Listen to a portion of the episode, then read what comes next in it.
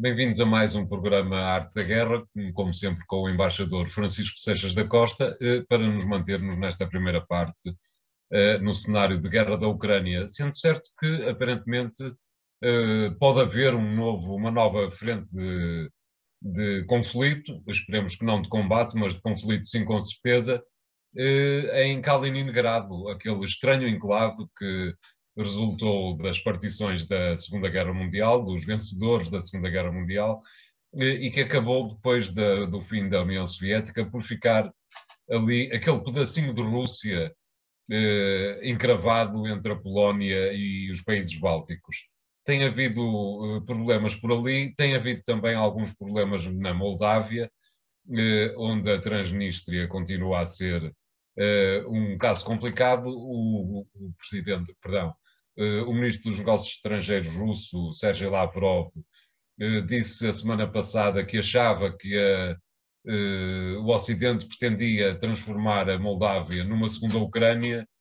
Como é que tem visto estes desenvolvimentos, Sr. Embaixador? António, vamos começar talvez pela, pela questão do Kaliningrado e vamos mostrar eh, um mapa durante esta, esta nossa emissão relativamente a isso.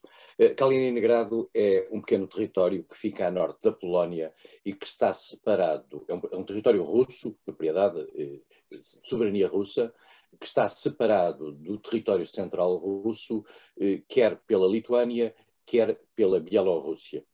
Eh, e desde 2002 Uh, subsequentemente depois à, à, àquilo que foi a independência dos três Estados Bálticos e em particular da criação da criação uh, da, da, nova realidade pós-implosão uh, da União Soviética, há um acordo que prevê a possibilidade de, de circulação entre o território continental russo e esse território separado, eh, primeiro através da, da Bielorrússia, mas esse, essa não é uma questão eh, preocupante para Moscou, mas eh, num acordo que existe em que é envolvida a União Europeia eh, e a própria Lituânia.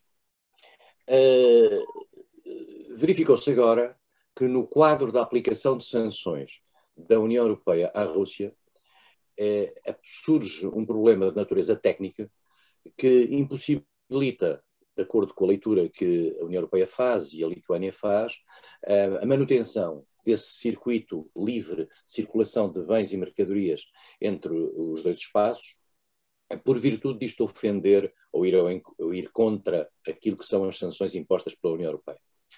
Bom, e aqui põe-se um problema de natureza jurídica, formal, uh, e põe-se também, na minha opinião pessoal, um problema de bom senso. Isto é, claro.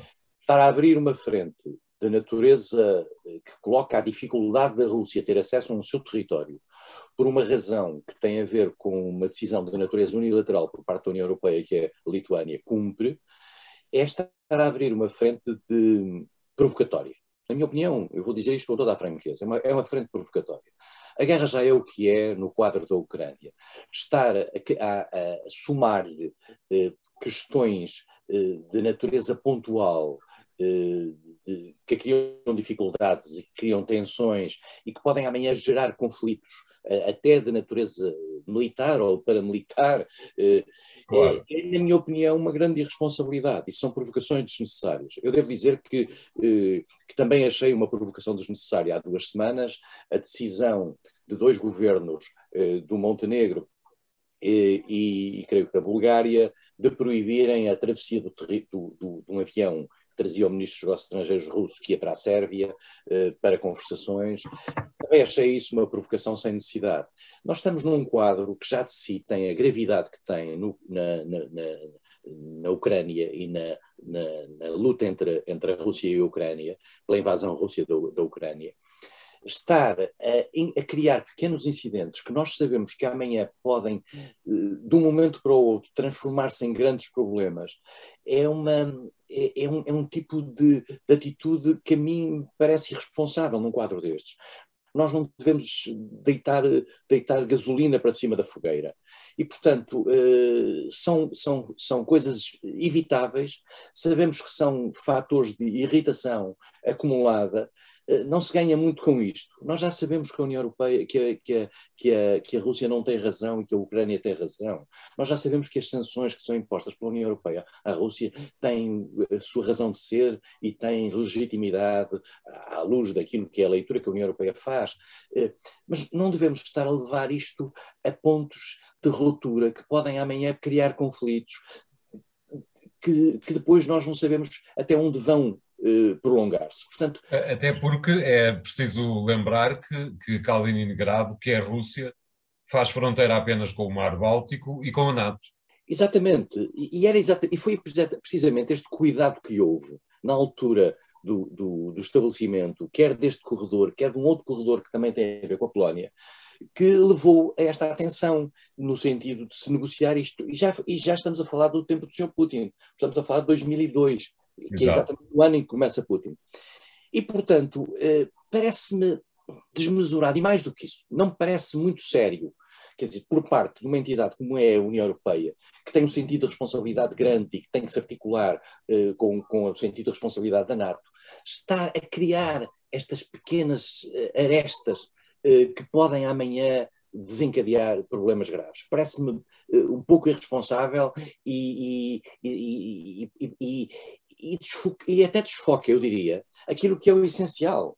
O essencial é o apoio que a União Europeia tem vindo a dar à Ucrânia e tem vindo a dar em, em, financiamento, tem vindo a dar em apoio político, como agora se viu com, com a possibilidade de considerar a Ucrânia candidata, tem vindo a dar em apoio militar, o que também é uma coisa discutível, mas que a União Europeia decidiu fazer uh, num registro de, de atitude política não vale a pena estarmos a, a, criar novos incidentes que amanhã têm um potencial de, de, de propagação muito maior. Eu sei, claro. eu, é, que, é que há uma coisa que eu não me consigo convencer. É que quem tem razão queira sistematicamente, digamos, levar essa razão ao limite. Nós já sabemos que a Ucrânia tem razão. A Ucrânia foi invadida eh, ilegalmente. Não só ilegalmente, a ação russa sobre a Ucrânia, já aqui o temos dito várias vezes, é desproporcionada relativamente a qualquer tipo de ameaça que a Rússia pudesse ter tido. É profundamente desproporcionada. A destruição da Ucrânia que está a ser feita é desproporcionada. Mas isto não justifica tudo. Não vale tudo na guerra. Não vale claro. tudo. E, e, portanto, não é a emoção que deve levar as pessoas às, às ações. É, é a racionalidade objetiva eh, e, e, os efeitos concretos. Estar a potenciar aquilo que nós sabemos que é uma acrimónia existente entre os países bálticos e a Rússia, através da exploração de um conflito desta natureza, é, a meu ver, uma atitude profundamente irresponsável. Mas, enfim, claro. sou o que eu digo. Eh, relativamente à Moldávia, Sr. Embaixador, pareceu-lhe que uh, o presidente, oh, outra vez, peço desculpa, o ministro Lavrov tinha alguma razão? Há alguma possibilidade de a Moldávia ser a próxima Ucrânia? Acho que a Moldova está a fazer, está a aproveitar, digamos, a boleia da Ucrânia no sentido de pedir adesão à União Europeia. Parece-me que é perfeitamente normal. Se a Ucrânia o pode fazer, a Moldova pode, a Moldova pode fazê-lo e se calhar a Geórgia também o pode fazer. Embora o, o, Cáucaso do Sul, eh, digamos, já seja discutivelmente eh, na área europeia, como dizem os tratados. De todo modo, o que a Rússia não quer, eh, e aí não tem direito a não querer, é criar uma espécie de tabu sobre a, zona, a, antiga zona da União Soviética. Isto é, a Rússia não tem nenhuma, nenhum, como diziam os franceses, nenhum droit de regar, nenhuma, nenhum direito de controlo daquilo que foi a antiga União Soviética. Esses países são independentes, fazem o que querem. Fazem claro. o que querem e, e têm as suas, as suas, eh, eh, as suas ações. Uh, dito isto, o caso da Moldova é o caso mais típico disto. É um país que vive entre a Ucrânia e a Roménia, é, é um país que tem já dentro de si uma conflitualidade que é um secessionismo eh, da Transnistria, que é uma, uma pequena faixa eh, onde estão tropas russas que estavam ali por um outro objetivo completamente diferente e que se recusaram a sair dali ao longo dos anos e não têm nenhuma razão objetiva e legal para ali se manterem. E que a Rússia agora eventualmente estará a pensar que com a possibilidade de fazer o sul da Ucrânia e cobrir o sul da Ucrânia poderá ligar-se a essa zona e criar ali mais uma conflitualidade. Eu acho que a Moldova, eu se estivesse no lugar dos dirigentes moldovos, também faria a mesma coisa, isto é, eh, procuraria entrar para a União Europeia, procuraria ter um estatuto similar àquele que a Ucrânia claro. está a pedir. Se a Ucrânia tem o direito a isso, a Moldova tem o direito a isso. Sobre isso não há a mais leve dúvida. Que a Rússia esteja mal disposta relativamente a isso. Ah, é o problema da Rússia. Claro. Muito bem, vamos fazer aqui o primeiro intervalo. Voltamos já de seguida com o segundo tema de hoje. Até lá.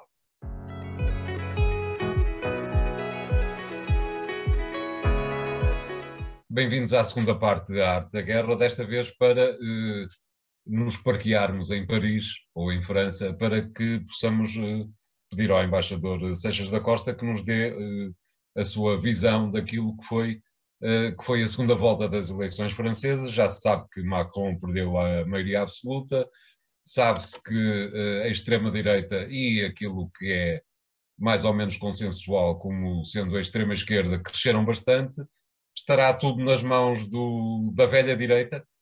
Teoricamente, sim. Veremos qual é a vontade dessa velha direita e já, e já, e já Em princípio, não tem vontade, não é? Pois, e, e, eu também volto a dizer, se estivesse no lugar dessa velha direita, também teria a maior das dúvidas. Mas já vamos a isto. Eh, Ou pelo menos venderia cara essa capacidade. É verdade.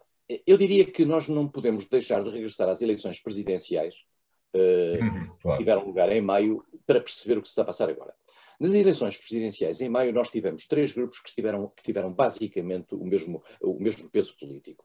Foi Macron, que foi Marine Le Pen e foi Jean-Luc Mélenchon. Estamos a falar de 24, 22, 21. Portanto, temos aqui três grupos que têm, têm o mesmo, o, tinham o mesmo peso na, na, primeira volta. Vamos para a segunda volta.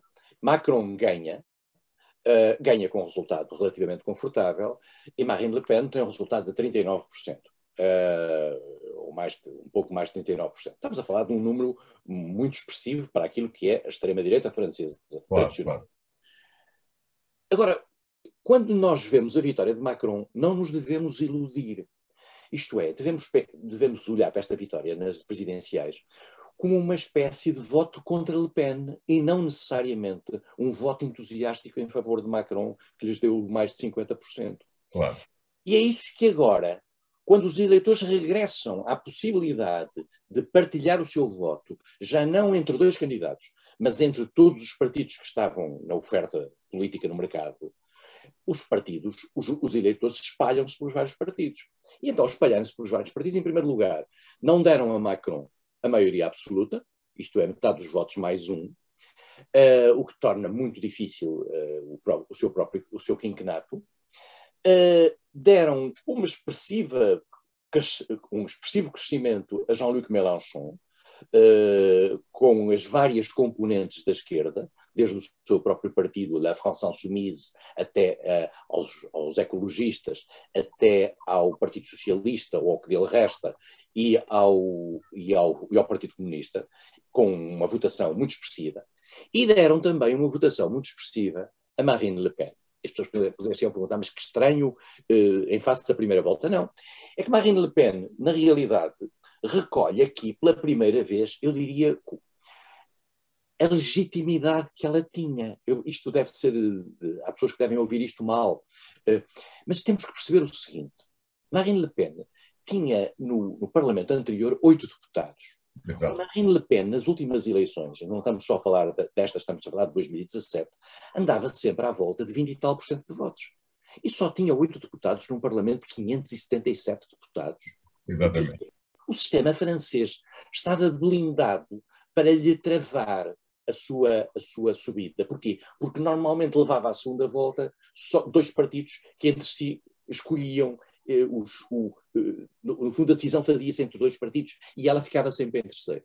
Exato. Esta vez as coisas não foram bem assim, porque o partido presidencial baixou, o, o grupo de Lanup, o partido, o partido de Jean-Luc Mélenchon, da esquerda, subiu. E ela também subiu, em detrimento do partido governamental e em detrimento da tal direita tradicional. Conclusão, ela teve 89 deputados. O que representa, na realidade, eu diria quase a normalidade daquilo que lhe corresponderia dividindo o Parlamento de 577 deputados. Estamos aqui claro. com uma, eu diria, com uma Assembleia Nacional Francesa mais legítima sob o ponto de vista de representação, do que aquela que no passado foi sempre resultando de uma, do, do escrutínio maioritário, que sistematicamente favoreceu os dois grandes grupos políticos, que na altura era a direita tradicional e do outro lado era a esquerda, em que o Partido Socialista tinha um papel hegemónico, mas depois veio por aí para baixo. Certo. E, portanto, nós hoje O que é que acontece? Acontece que Macron eh, tem, que não foi um candidato, aliás, que se tenha entusiasmado muito para participar nesta campanha, o que também o desfavoreceu bastante. Exato. Acaba por ter um, um, ficar no pior dos resultados. Porque qual é a história da Quinta República em França? A história normal da Quinta República é o presidente ganha, a seguir há eleições. Essas eleições, a maioria que elegeu o presidente eh, repercute-se no Parlamento. E o presidente passa a ter uma maioria no Parlamento. E durante cinco anos gera com uma maioria do Parlamento. Houve três casos em que isso não aconteceu, isto é, em que a meio houve eleições e o presidente perdeu o poder no Parlamento. Mas criou-se um poder alternativo maioritário no Parlamento. E houve então a chamada coabitação. O presidente certo. por um lado, uma maioria por outro. Este, o que aconteceu agora é uma coisa que ficou a meio caminho. É que não há uma maioria alternativa ao presidente e, portanto, o presidente também não tem ele próprio uma maioria. Conclusão, o Presidente vai ter que fazer um, um pick and choose, uma espécie de pesca à linha, para conseguir formatar isto. E dizia o António bem, a chave está na direita tradicional. É verdade. A direita tradicional, o partido de, de Gaulle, no fundo, o partido que é verdadeiramente o partido da Quinta República, foi quem criou claro. a Quinta República em Exato. 58. Epá, e deu, deu os de Gaulle, deu os Alpidus, deu os Chiracs, deu os Sarkozy, Fillon, eh, deu pai, eh, foi dando tudo isso até que deu Pécresse, com um resultado de 7% nas últimas eleições presidenciais e agora subiu um bocadinho para na casa dos 11 nas eleições legislativas. Porquê é que este partido hesita em ligar-se a Macron? Porque este partido foi caindo no apreço político francês, porque muitos dos seus eleitores se ligaram a Macron. Macron Exato. não existia. O centro, esse centro que Macron tem, não existe. É feito precisamente de pessoas que vieram da direita tradicional e da esquerda antiga nomeadamente do Partido Socialista. Por isso é que o Partido Socialista é o que é hoje. Macron é um compósito eh, centrista, ou mais ou menos centrista, de gente que vem da direita e de gente que vem da esquerda. É o que ele dizia, um partido nem de direita nem de esquerda. Claro. Só que o apelo a essa França do meio eh, desapareceu muito nestas eleições. E, portanto, Era como se, se os, uh, os gaulistas se ligassem ao seu carrasco. É isso. E o problema com isso é o seguinte: é que se de facto os golistas, eu não sei qual vai ser a decisão deles, mas maioritariamente parece ser contra uma aliança. Uh, se os golistas dão a mão a, a, Macron, facilitam a continuidade da existência de um grupo uh, no centro que lhes rouba votos. Resta saber é se vão conseguir recuperar isso no futuro se isto é, se a direita tradicional se consegue recompor no futuro, que terá sempre de o fazer à custa de Macron e, eventualmente, à custa da extrema-direita. Mas claro. aqui também há um fenómeno, António. É que a extrema-direita que ali está, da senhora Marine Le Pen, não é a mesma extrema-direita do pai Le Pen. E também não é a mesma extrema-direita da Marine Le Pen de há 10 anos. Claro. A extrema-direita atualmente tem uma cara muito mais aceitável. Tem um discurso, e foi ajudado, aliás, por uma extrema ainda mais à direita, de Eric Zemmour, no certo. grupo Reconquete, que essa sim faz uma extrema-direita antiga, racista, xenófoba, discriminatória, eh, nacionalista ferranha, fecho de fronteiras, fim, saída da União Europeia, coisas deste género. Esta extrema-direita hoje é mais soft e, portanto, também deve ter ido buscar votos à direita tradicional, nomeadamente aos setores mais conservadores dentro da direita tradicional. Portanto, as, as, uh, Macron está metido aqui num compósito no qual não consegue, aparentemente, dar um grande entusiasmo ao, ao, ao, seu partido, eh, partido esse que, inclusivamente, eh, neste momento, é preciso percebermos que o partido Macron, por exemplo, perdeu a presidência da Assembleia Nacional Francesa Exatamente. e perdeu o seu líder parlamentar, que não foram eleitos. O que prova bem a fragilidade em que Macron está. Portanto, nós não sabemos o que é que vai acontecer. Provavelmente vai acontecer um governo minoritário com apoios pontuais mais à direita do que à esquerda, porque à esquerda o espaço é muito pequeno para Macron poder fazer compromissos. Um, e, embora os grupos parlamentares, a NUPS, o tal grupo de Mélenchon, não, não se vai apresentar como um grupo parlamentar único, vão aparecer grupos parlamentares, aparentemente, dos ecologistas e dos socialistas. O, o, o Partido Comunista julgo que não tem possibilidade de fazer um grupo parlamentar porque não tem os 15 deputados necessários, mas, portanto, Macron vai ter um, anos muito, muito complicados. Já agora, só uma pequena nota, isso tem um efeito detrimental naquilo que é a imagem de Macron como líder europeu. Eh, e talvez tenha também uh, um, algumas metástases que a própria União Europeia vai acabar uh, por sentir. Uh, Parece-lhe que está na altura certa para um, o chanceler alemão crescer em termos de importância política na, na Europa ou uh, haverá a hipótese de, por exemplo, alguém como Mário Draghi, que tem um, uma. Uh, tem, é, muito, é muito interessante em vários outros países que não a Itália, possa de alguma forma substituir uh, a figura de Macron que está a descer de importância. Não acredito, António. Eu não. acho que há aqui uma, uma, fragilidade em todos os três. Em primeiro lugar, uh, Scholz nem sequer consegue liderar de forma clara a sua própria o próprio país, exato. Uh, uh, os, as estruturas, as estruturas do, seu, do seu partido eh, a nível nacional e a, e, a, e a, sua ligação aos verdes e, e, ao partido, e ao Partido Liberal são, são muito frágeis. Muito frágeis e a sua autoridade própria é muito limitada, até porque, como é sabido, tem havido saltos de política grandes e eles claro. ainda não estão completamente reabsorvidos pela opinião pública alemã.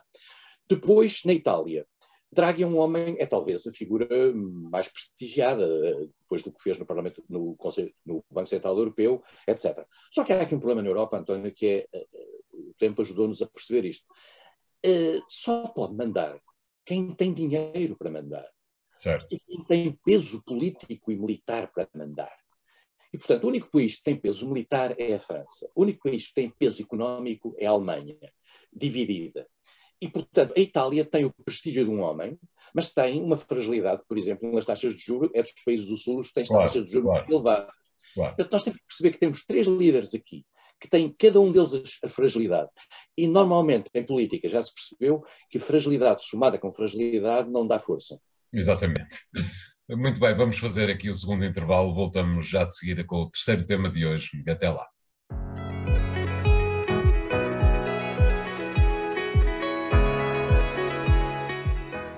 Bem-vindos à terceira parte de Arte da Guerra. Desta vez para irmos até a América do Sul, eh, onde a Colômbia, creio que pela primeira vez, pelo menos na história contemporânea, na história mais recente, eh, passou a ter um governo de esquerda. Uh, os governos de esquerda um, na América do Sul são sempre normalmente uma má notícia para o vizinho mais poderoso do Norte, sendo certo que na América do Sul, de alguma forma, nos últimos tempos, temos vindo a perceber que governos de esquerda, presidentes de esquerda, se têm vindo a espalhar por diversas regiões, sendo que ainda é possível que o Brasil também embarque nesta, eh, nesta movida, vamos dizer assim. Como é que vê a questão da Colômbia eh, e a possibilidade de o Brasil engrossar este grupo de, de esquerda da, na América do Sul? As mudanças de esquerda na América Latina, que, são, que temos vindo a ver que são cíclicas, nós já vimos como houve eh, ciclos militares, de ditaduras militares, houve ciclos liberais, houve ciclos mais à esquerda. Eh, não são todas iguais, em particular porque muitos destes presidentes não têm depois o suporte de natureza parlamentar que lhes permita garantir eh, a continuidade das políticas e, em particular, estar à altura das promessas que fizeram aos cidadãos e que os elegeram. Porque não está cidadãos... a falar do Peru, mas podia estar a falar do Peru, não é verdade? Estou a falar do Peru e estou muito provavelmente a falar, logo veremos, do que está a passar no Chile porque nós não sabemos exatamente se estes presidentes que são eleitos numa bipolarização, normalmente são eleitos, aliás, se viu agora com, na Colômbia, o Gustavo Petro foi eleito com 50,5% dos votos. Exatamente. São eleitos numa grande bipolarização e que, portanto, chegam lá com metade do país contra. Quando essa metade do país tem maioria nos parlamentos, nós encontramos uma clivagem sistemática. Claro. E como normalmente nós sabemos que entre as boas vontades e a realidade vai um grande caminho, ao final de um certo tempo há uma certa desilusão relativamente àquilo que foram as promessas eleitorais. Nós, é algo que se faz eh, de uma forma mais ligeira do que a realidade permite. E, portanto, eh, este caso da Colômbia, eh, que eu, eu lembro-me quando aqui analisámos há vários meses o caso do Chile, nós já pronunciámos em função daquilo que eram as movimentações sociais, não estávamos a inventar nada, estávamos a dizer aquilo que os comentadores internacionais repercutiam. Mas aquilo que parecia a similitude das movimentações de natureza, de natureza social eh, com a situação no Chile, nós já estávamos a prever que na Colômbia as coisas iam nesse mesmo sentido. E foram. E foram, e Gustavo Petro ganhou. Gustavo Petro não é uma figura de ruptura, alguém que sai, que sai fora do baralho, como é o caso, por exemplo, de, do, do presidente chileno, que, que, que, é uma figura nova, um jovem sem passado. Não, Gustavo Petro é um homem que, independentemente de ter estado ligado ao M19, um grupo, um grupo de guerrilheiro, mas é um grupo guerrilheiro antes das Farc e, e em paralelo com as Farc e não tem a mesma imagem de ruptura das Farc. Depois disso foi eh, deputado, foi senador, foi presidente da Câmara Municipal de, de, de, Bogotá. Portanto, é uma figura respeitada no país e com um perfil no país. Foi três vezes candidato à presidência da República e conseguiu lá chegar. Conseguiu lá chegar contra um candidato muito à direita, aliás, mesmo modelo exatamente do, do Chile. O candidato Exato. muito à direita é uma espécie de um Trump uh, do, uh, do, do, da Colômbia. Petro não tem uma agenda muito radical, uh, aparentemente. Uh, tem uma agenda, eu diria, reformista, com alguns lives, com alguns lives populistas, nomeadamente respondendo àquilo que é o grande problema que, que, toda a América Latina atravessa, que é o problema das desigualdades. Claro. Das desigualdades crescentes que, o, que, o, que, os, que, os, que, as últimas décadas têm vindo a criar na América Latina. Depois, em alguns países, a, a Colômbia nem sequer, é nesse, nem sequer desses países é o mais importante, há também a subida das etnias indígenas, que querem, em alguns locais, e alguns conseguiram, ter os seus representantes no, nos órgãos de poder. Porque durante muitos anos para utilizar uma expressão muito simples, se calhar politicamente incorreta, durante muitos anos quem mandou, quem mandou na América Latina foram os brancos. E, portanto, claro. essa, essa, essa mudança essa mudança está-se a processar em vários países e, mais do que isso, começa a haver uma, uma pulsão no sentido de dar maior expressão de natureza política a essas eh, entidades que representam setores étnicos hum, hum, que não só estavam marginalizados, mas que também eram os mais pobres. E, portanto, na Colômbia estamos a ter esse efeito.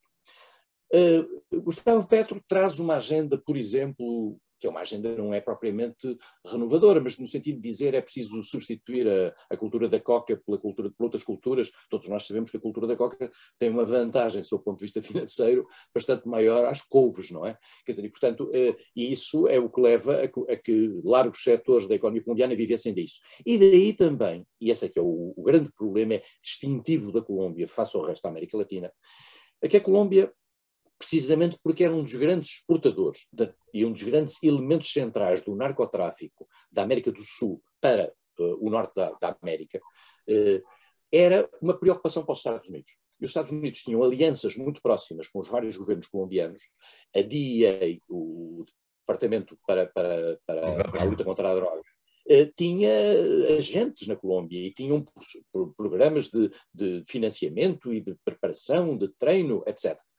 E, portanto, havia uma cumplicidade muito grande entre a Colômbia e os Estados Unidos. Essa cumplicidade foi facilitada ao longo do tempo pela circunstância da Colômbia eh, nunca ter tido governos à esquerda. Também vale a pena dizer, em honra da Colômbia, que a Colômbia, a Colômbia nunca teve ditaduras militares, contrariamente, julgo que todos os outros países latino-americanos. Eh, posso estar enganado, mas não estou a ver, eh, não sei se a, eh, não estou a ver a questão da Costa Rica neste momento. Mas fora disso, a Colômbia, portanto, tem uma tradição de governos conservadores, tem uma tradição de os mais à esquerda são, digamos, social-democratas e alguns presidentes mesmo conservadores, como era o presidente Santos, que foi o penúltimo presidente eh, antes de Duque e, e, e depois de Uribe, eh, era um presidente com uma dimensão eu diria, algo social-democrata ao nível das várias medidas, foi capaz de fazer, este é um ponto muito importante, uma reconciliação nacional, e por isso teve o Prémio Nobel da Paz, uma reconciliação Exato. nacional com a, a, negociação com as Farc, o que não significou que depois as Farc não se viessem a partir e aparecerem, eh, eh digamos, castas mais, mais radicais, que é o Exército de Libertação Nacional, que ainda hoje continua em determinadas regiões, mas já não com a expressão nacional que as Farc, que as Farc tinham.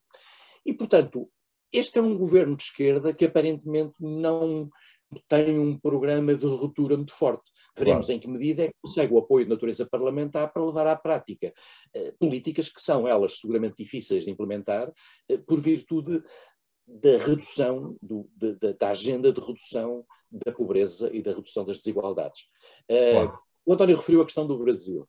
Nós vamos a caminho das eleições do Brasil em novembro, temos aqui falado de vez em quando das eleições no Brasil, aparentemente Lula da Silva, com, tendo como vice-presidente uh, Alckmin, que foi, aliás, seu, seu, seu adversário numas eleições presidenciais no Brasil, um, está à frente, Uh, mas Bolsonaro ainda não entregou as cartas e ainda não entregou os pontos. Uh, há ainda setores de brasileiros que apostam em Bolsonaro. A grande questão põe-se em saber se isso significaria uma ruptura de natureza institucional. Fala-se, falava-se de golpes militares, falava-se de, de, de, rupturas, de ligações a um centrão político que poderia dar ainda a mão a Bolsonaro para evitar ter Lula uh, no poder. Mas Lula, Lula também estendeu a mão a parte desse mesmo centrão uh, como aliás o tinha feito na, quando foi presidente no passado, eh, as pessoas esquecem-se um bocadinho disso, as pessoas falam muito Exato. de que Bolsonaro, por exemplo, tinha uma ligação com os evangélicos. Eh, eu só lembraria que a bancada evangélica no, no Congresso Brasileiro apoiava Lula ao tempo que Lula era presidente. Portanto, quanto a isto, não há propriamente, digamos, eh, isto não é branco e preto, as coisas não Exato. são exatamente assim, e no Brasil os compromissos fazem-se a vários níveis. E, e, há setores que estão umas vezes com o Lula, outras vezes têm estado com o Bolsonaro, uh, uh, houve setores, por exemplo, do MDB que foram capazes de afastar de um modo que nós vimos e que foi verdadeiramente escandaloso Dilma Rousseff do poder, e são os mesmos setores que tinham, alguns deles tinham estado com Lula. Michel Temer tinha estado com Lula depois Exato. deixou de estar, agora não se sabe bem onde é que está. Uh, e, portanto, nós temos aqui uma, uma, um magma misturado, de esquerda a direita, que, que torna as coisas particularmente torna as coisas de difícil leitura se lhe aplicarmos o quadro referencial de leitura europeu. Claro. Um, Sr. Embaixador, para uma resposta muito rápida, uh, apesar de tudo, uh, qualquer norte-americano que tenha um mapa da América do Sul colado na parede eh, colocou lá mais uma bandeirinha vermelha. Isto eh, será mau para Joe Biden e para as eleições eh, intercalares de novembro? Uh, pois, provavelmente uh, há uma. A América vive sempre naquele fantasma antigo de que a América é para os americanos, isto é. Exato.